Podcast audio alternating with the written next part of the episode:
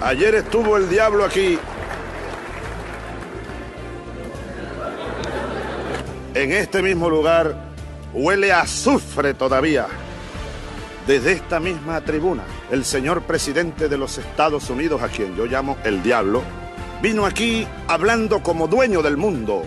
Pone en riesgo la supervivencia misma de la especie humana. Seguimos alertando sobre ese peligro y haciendo un llamado al propio pueblo de los Estados Unidos y al mundo para detener esta amenaza. El imperialismo norteamericano está haciendo desesperados esfuerzos por consolidar su sistema hegemónico de dominación. No podemos permitir que se instale la dictadura mundial. Ellos quieren imponernos el modelo democrático como lo conciben, la falsa democracia de las élites. Venezuela decidió hace varios años dar esta batalla con nuestra voz, con nuestras modestas reflexiones, para representar la dignidad y la búsqueda de la paz, la reformulación del sistema internacional, para denunciar la persecución y las agresiones del hegemonismo contra los pueblos del planeta.